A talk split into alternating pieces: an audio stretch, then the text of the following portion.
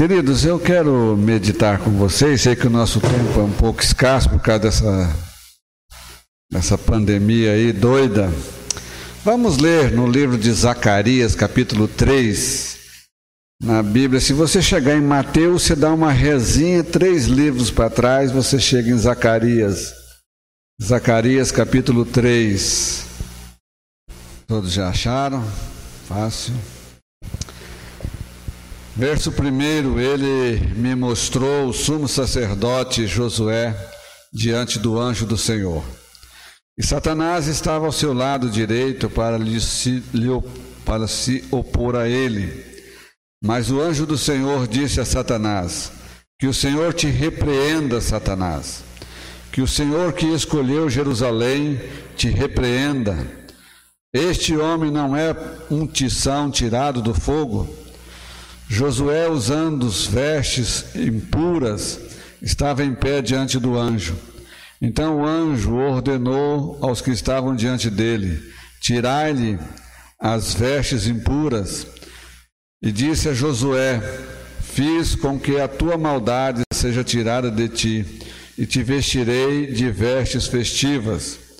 E eu disse: Ponho-lhe um turbante limpo na cabeça Puseram-lhe um turbante limpo na cabeça e o vestiram. E o anjo do Senhor estava ali em pé. E o anjo do Senhor afirmou a Josué: Assim diz o Senhor dos exércitos: Se andares nos meus caminhos e seguires as minhas normas, serás juiz da minha casa, e também cuidarás dos meus átrios, e te darei um lugar entre os que aqui estão. Ouve, Josué, sumo sacerdote, tu e teus companheiros que te assentam diante de ti, porque são homens que representam coisas futuras. Eu trarei o meu servo um renovo. Queridos, ah, eu quero meditar com vocês sobre o que nós estamos vivendo, essas lutas. Vocês estão vendo como essas lutas estão deixando as pessoas desnorteadas. Vocês estão vendo isso, não está? Então a situação meio complicada. Esse Zacarias aqui, ele é um profeta, considerado profeta pós-exílico. Ele veio junto com a turma que voltou do cativeiro. E aí então, voltando do cativeiro, ele foi ajudar na construção ah, do templo, na época de Esdras e Neemias. E o interessante é que ele agora ele tem oito visões. E essa terceira visão reflete uma visão muito interessante que mostra que a luta não para, não cessa, a não ser por uma intervenção divina. E aqui eu quero então meditar com vocês diante de todas estas lutas. Nós temos um Deus que peleja por nós, tá bom? Então, quero meditar com vocês nisso. Diante de todas as nossas lutas, nós temos um Deus que peleja por nós. Eu estava vendo esse texto e pensando, e eu lembrei já de alguns irmãos falando uma coisa muito interessante. Essa Covid está chegando perto da gente. Às vezes é uma pessoa conhecida aqui, outra pessoa ali. Às vezes enfatizam muito, muito, muito mais a morte do que a cura. E aí nós vamos ficando assim meio que perdidos. Antigamente, quando a gente via alguém de máscara, a gente corria dele, né? Hoje, se vê alguém sem máscara, a gente corre dele. Então a coisa inverteu, está tudo invertido. Mudou tudo. E eu quero chamar sua atenção, queridos, para alguns pontos que são fundamentais nesse texto. Se você puder manter sua Bíblia aberta, eu fico feliz porque você vai me vigiando aí para ver se eu não erro aqui no sermão. Tá joia? Então observam bem uma coisa que eu quero chamar sua atenção. Aqui, esse povo passou 70 anos no cativeiro. Eles vinham pecando, pecando, pecando, pecando, pecando, pecando, e Deus vinha advertindo eles.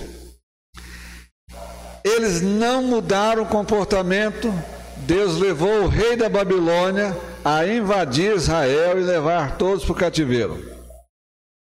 Depois, presos pelo rei da Babilônia, vieram os reis medos persas, entram na Babilônia, pega todo mundo, agora são escravos dos medas e persas.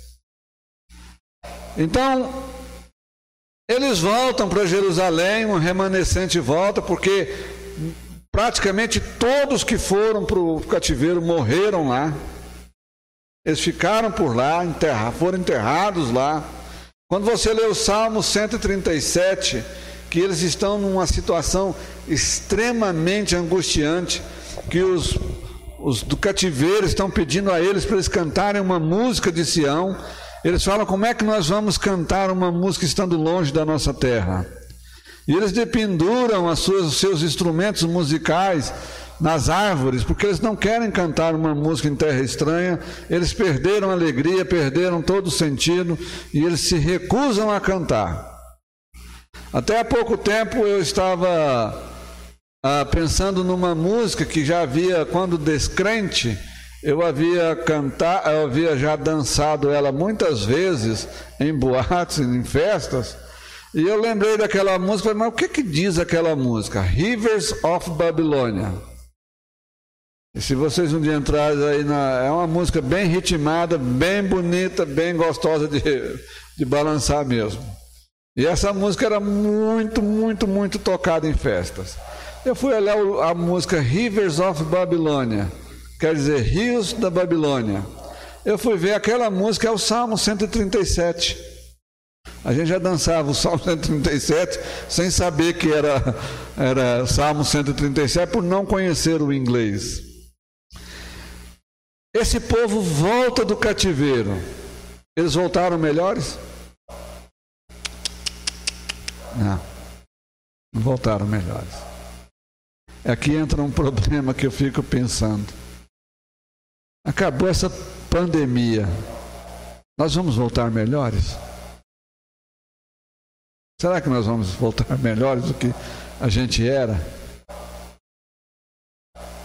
Será que nós vamos ser cristãos melhores? Servos melhores? Acabando essa pandemia? Eu sou pastor há 34 anos. E confesso que essa pandemia tem me levado a refletir muito sobre a frieza espiritual que está gerando.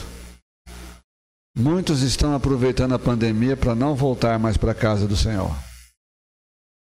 Hoje, quando nós cantamos que o meu prazer é estar na casa do Senhor, nos atos do Senhor, eu fico olhando, muitos não têm mais, não estão mais com prazer para voltar para a casa do Senhor.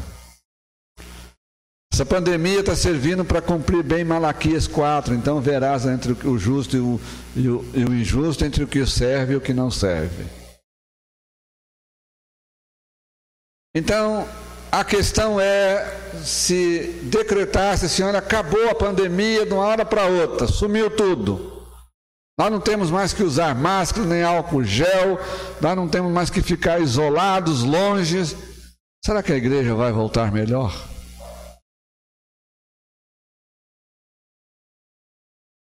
Eu tenho ouvido muito pouco, mas muito pouco essa expressão.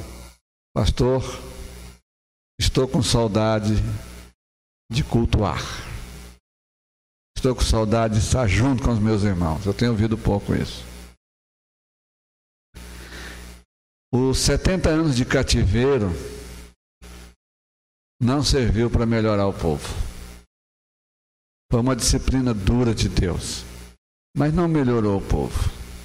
Essa pandemia pode ser que não melhore o povo. Nem o povo que está adorando a Deus e nem o povo que está fora. Porque pode ser que alguns vão se trancar mais ainda por revolta, por perder entes queridos, por muitas pessoas que morreram, eles vão ficando muito mais fechados e mais revoltados muitos depressivos, muitos com crise de pânico. Pode até ser que alguns dizendo: olha, olhando para a doença e vão dizer: nossa vida não é nada. Nós precisamos muito de Deus. E o interessante também é que nessa pandemia se tem falado muito, muito sobre Deus. Mas pouco retorno a gente tem tido. Então eu, eu, pergunto: será que os 70 anos, como não ajudou, será que essa pandemia vai ajudar? Outra coisa interessante nesse texto, querido, olha como a coisa não melhorou. O texto diz de uma visão que o sumo sacerdote Josué tem, no verso primeiro. E diz que Satanás estava ao seu lado direito para lhe opor.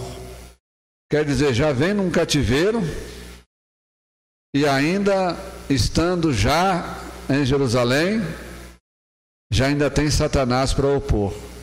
Quer dizer, as lutas não cessam, não param. Sai de uma, aparece outra. Porque o nosso inimigo é incansável. Ele não fica dormindo. Às vezes eu ouço alguns cristãos assim, de uma forma muito espiritual, dizendo assim: Não, mas Satanás deve estar um, uma fúria total. Eu falei: Que dia que você já viu ele sentar debaixo de uma árvore tomando sorvete, calminho, tranquilo? Você já viu ele sentado debaixo de uma árvore, calminho ali, dizendo: Não, não tem nada a fazer, vou ficar aqui tranquilo, tomar um sorvete?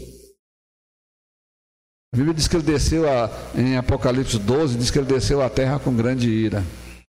E aqui então, vem do cativeiro, ainda tem mais luta, ainda tem Satanás para lhe opor ainda tem mais dificuldades. E eles estão falando aí de acabando essa peste, vem outra. Acabando essa luta, vem outras lutas. Queridos, isso mostra que o quadro realmente não é bem favorável a um refresco. Dizer assim, olha, vamos ficar agora tranquilos. Porque diz aqui o texto que o sumo sacerdote Josué estava ali e ao lado dele estava Satanás para lhe opor. E a oposição agora já não é um cativeiro, mas é um ser espiritual maligno que não tem dó nem piedade de ninguém, nem de crianças. Eu estudei durante muitos anos e ajudei durante muitos anos, até hoje ajudo, mas hoje eu diminui bastante. Eu já estudei muito, já dei muitas e muitas palestras e já orei com dezenas e dezenas e dezenas de pessoas que têm problemas espirituais. Já lidei com muitos tipos de possessões demoníacas muitos tipos de opressões demoníacas. Já expulsei demônio de crianças, como já expulsei demônio de gente velha. Às vezes as pessoas dizem, mas criança é um ser tão puro. Não se preocupa, não pense nisso não, que ele não tem esse negócio de olhar pureza de criança. Ele tentou matar Jesus através de Herodes. Apocalipse 12 diz isto. Então, é uma luta intensa, constante que nós vivemos. Saímos de uma, podemos cair em outra. Isso quer dizer que nós vamos passar por essas lutas. Mas uma frase muito, muito interessante que eu ouvi e eu gostei muito. Que quem veleja, acho que criou essa frase. Diz que é na tempestade que o barco pega mais velocidade. É no vendaval que o barco vai mais rápido. Porque abaixa as velas e o vento sopra, ele vai embora, mas ele não vai deixar de passar por ondas bravias, não. Ondas bravas, ondas grandes. Mas ele tem um, um, um fator que o vento está empurrando ele. E o interessante também é que eu e você nós crescemos muito mais, muito mais nas lutas do que em paz nós aprendemos mais isto. Então, queridos, aqui o Satanás se colocou pronto para se opor a ele. Terceiro agravante do texto, aqui que eu quero chamar a sua atenção: as roupas do sumo sacerdote Josué. No verso 4, Verso 4 diz: Então o anjo ordenou aos que estavam diante dele: Tirai-lhe as vestes impuras. E disse a Josué: Fiz com que a maldade seja tirada e te vestirei de vestes festivas. Queridos, o sumo sacerdote, ele teria que comparecer perante a Deus uma vez por ano. Ele iria comparecer no Santo dos Santos uma vez por ano. Olha, ele deveria estar inteiramente limpo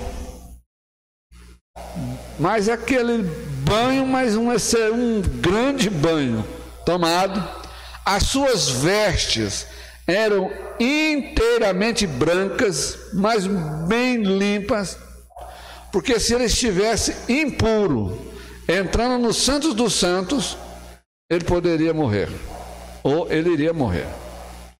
No entanto, os sumos sacerdotes, eles tinham sinos em volta da sua roupa, quando ele ia oferecer a oferta de movimento, as pessoas não poderiam entrar nos Santos dos Santos e ficavam ouvindo naquele silêncio, ficavam ouvindo ali os sinos. Porque se os sinos parassem de tocar por um certo tempo, ele também tinha uma corda amarrada no seu, no seu tornozelo. Porque se os sinos parassem de tocar em um determinado tempo, eles iriam puxar aquela corda porque ele estava morto lá. Ele não poderia entrar no Santos dos Santos. E esse sumo sacerdote, ele está com suas vestes sujas. Dando a entender, representando bem a Israel aqui, que os pecados de Israel estão evidentes diante de Deus. Os nossos pecados estão evidentes diante de Deus. Ele vê isso. Vocês lembram, queridos, daquela visão que Isaías tem no capítulo 6, quando ele entra no templo, ele diz que ao entrar no ano que morreu o rei Uzias, eu vi o Senhor assentado no alto e sublime trono. Ele olhou e teve uma visão extraordinária de ver o Senhor. Ele dizia: Eu vi os serafins que tinham seis asas, com duas cobriu o rosto, com duas cobriu os pés e com duas voavam. E eles cantavam uns para os outros, dizendo: Santo, Santo, Santo é o Senhor dos exércitos, e toda a terra está cheia da sua glória. Era um grupo, como alguém descreveu, como se fosse um coral de serafins, de cá e de cá. Um, a fileira de cá dizia santo, de cá respondia santo, e os dois entravam santos e diziam: toda a terra está cheia da sua glória. E vocês lembram que quando Isaías está contendo aquela visão, ele diz o que? Ai de mim, porque sou homem de lábios impuros e habito no meio de um povo de lábios impuros, e os meus olhos viram o Senhor. Queridos, quando ele teve aquela visão, se é uma coisa que revelou na hora que ele era um pecador. E não tem como a gente olhar para Deus e nós não nos sentirmos um pecador. Porque no capítulo 5, por algumas vezes no capítulo 5 de Isaías, ele vem dizendo: ai das pessoas que fazem isso, ai das pessoas que fazem aquilo, ai das pessoas que trocam bem pelo mal, ai das pessoas que ficam bebendo bebidas fortes, ai das pessoas que são injustas. Mas quando ele olha para Deus, ele não está falando ai das pessoas, não. Ele está falando é ai de mim. Agora quem está enrolado sou eu. Quem está enrolado sou eu. E aí diz que veio um anjo e toma uma brasa e toca nos lábios de Isaías. E alguém disse que os nossos lábios é onde tem a pele mais fina do nosso corpo. E queima. E diz: Perdoados estão os teus pecados. Quando o anjo toca e diz: Perdoados estão os seus pecados. Aí vem logo a frase, verso 8, dizendo: Depois disto, eu ouvi a voz do Senhor ele só ouviu a voz do Senhor depois que ele foi perdoado. Até então Deus não tinha falado com ele. Só tinha revelado a ele, deixado. Deus deixou ele ver o Senhor. E aí o Senhor falou com ele. Esse sumo sacerdote está com as vestes sujas. O pecado é um problema. Olha, o cativeiro não mudou. Volta para casa ainda tem agora oposição de Satanás. E para completar a história, o homem está em pecado, está com roupa suja. A coisa não está favorável. A situação não é clara. Mas uma coisa que a gente começa a ver no texto agora, a quarta coisa que é interessante, é que Deus também não abandona os seus filhos. Não é verdade? No verso de número 2 diz: Mas o anjo do Senhor disse a Satanás: O Senhor te repreenda, que, os, o, que o Senhor que escolheu a Jerusalém te repreenda. Este homem não é um tição tirado do fogo? Quem entra em ação? O anjo do Senhor. E na teologia que a gente estuda, dá-se a entender que aqui é o próprio Jesus que foi lá. Que quando se refere anjo do Senhor, muitas vezes, em alguns momentos no Velho Testamento, se refere a Jesus. Então o anjo do Senhor vai lá e diz: Olha, Deus te repreenda, Satanás. Não foi Josué que repreendeu, não foi ninguém que repreendeu, foi o próprio Deus que veio intervir. Como diz Salmo 124, se não for o Senhor que estivesse ao nosso lado, ora diga Israel. Se não é o Senhor a nos defender de Satanás, ele usa, é usada a mesma expressão que quando eles quiseram disputar o corpo de Moisés em Judas, versículo 9, que eles estavam disputando acerca do corpo de Moisés entre o anjo e Satanás. O anjo volta para Satanás e diz: O Senhor te repreenda. A repreensão vem do Senhor.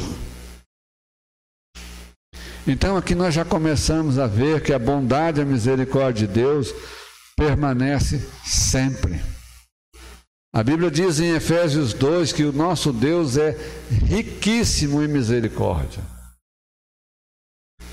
E aí então agora o Senhor vendo, o povo não mudou, Satanás está do lado, o homem está com pecado, mesmo assim o Senhor ainda vem para defender vem para estar ao lado. É o que Paulo escrevendo a Timóteo, ele disse: se nós formos infiéis, ele permanece fiel. Queridos, a única coisa que nós podemos desfrutar nesse momento de tantas dificuldades é que o Senhor está presente ao nosso lado, pronto a nos defender, pronto a nos ajudar. Quinta coisa interessante nesse texto é como o Senhor quer mudar a história. Ele pode recomeçar tudo. Ele diz aqui, ah, no, verso 4, no finalzinho, diz: Disse a Josué: Fiz com que a tua maldade seja tirada, e te vestirei de vestes festivas. Vamos recomeçar, é o que Deus está dizendo agora. Eu quero recomeçar com você. No verso 5, ele diz: E, eu disse: ponha-lhe um turbante limpo na cabeça. Alguns podem ter uma tradução chamada mitra, aqui na cabeça dele. Puseram-lhe um turbante limpo na cabeça e o vestiram, e o anjo do Senhor estava ali em pé. O anjo não saiu do lado do homem que estava com veste suja. Ficou ali. Mas ele deu a ordem para trocar as vestes. Ele deu uma ordem porque, queridos, não tem coisa pior, porque a única coisa, acho que o pastor Gabriel mencionou aqui, que nos separa de Deus é só uma coisa: pecado. Isaías 59 diz que os nossos pecados nos coloca separados de Deus. E é interessante que a Bíblia ela, ela é muito rígida. Ele diz: olha, se você quer entrar no reino de Deus, a porta é estreita. Não é fácil, não. O caminho é apertado. Quem quiser ser meu discípulo tem que negar a si mesmo, tomar a sua cruz e me seguir. Quem não deixar pai, mãe, mãe, irmão, filhos, por amor de mim, não é digno de mim.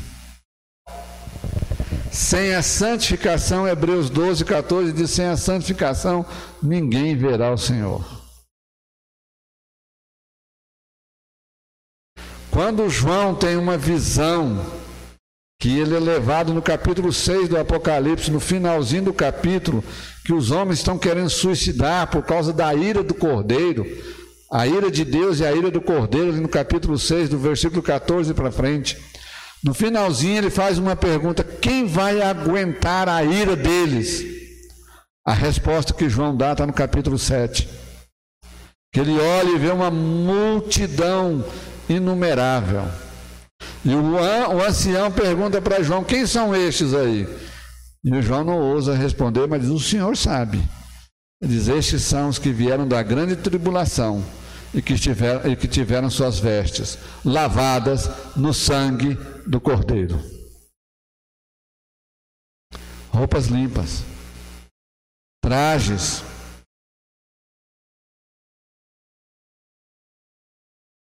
mudança de vida. Deus quer sempre recomeçar comigo e com você. Lembra da parábola do filho pródigo? Texto muito conhecido de vocês. Ele chega para o pai e diz: Pai, me dá a sua herança, me dá a minha parte da minha herança. Sabe, na cultura deles, o que, que o filho está falando para o pai? Olha a gravidade. O senhor não morre e eu quero a minha parte.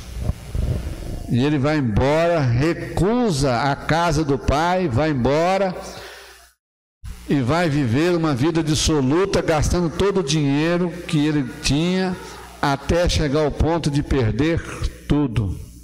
Ficar no meio dos porcos. E para um judeu, cuidar dos, de porcos é a última da última situação da vida. É como se alguém, nós temos uma expressão aqui no, no Brasil, dizer assim, o cara chegou no fundo do poço, né? E ele foi cuidar dos porcos. Lá diz que ele caindo em si, diz: O meu pai trata melhor os seus empregados do que eu. Mas até aí não mudou a vida dele, não. Ele estava lá no meio dos porcos ainda. E diz: Eu vou levantar vou lá para o meu pai, vou dizer: Pai, eu pequei contra os céus e contra a terra. Até aí não mudou nada na vida. Mas quando diz assim: E levantou-se e foi na direção do pai. Aí a história mudou. O que, que nós temos que fazer? É levantar e vir na direção do pai. É vir. Nós precisamos disso. Porque o reino dos céus é um é não é fácil de entrar não. Eu vou falar uma coisa aqui que é meio estranha, mas eu eu não estou errado não. Mas eu creio piamente que eu não estou errado. Jesus nunca facilitou para ninguém entrar nos céus. Eu vou te seguir, Senhor. As raposas têm covis, as aves têm os seus ninhos, mas eu não tenho de reclinar a cabeça. Jesus está falando, você está medindo as consequências disso? Vem você e me segue. Não, senhor, eu tenho que primeiro sepultar o meu pai. Deixe os mortos sepultar os seus mortos. Não é que o pai dele tinha morrido, não. É que ele estava querendo cumprir uma tradição do povo de Israel. De ficar com o pai até o pai morrer, depois ele decidir. Senhor, eu vou te seguir. Diz: Olha, quem lança a mão no arado e olha para trás não é apto para o reino de Deus. Deixe-me primeiro despedir dos meus pais. Eu vou te seguir, mas eu vou despedir primeiro dos meus pais. Se você for na sua casa, seu pai não vai deixar você vir.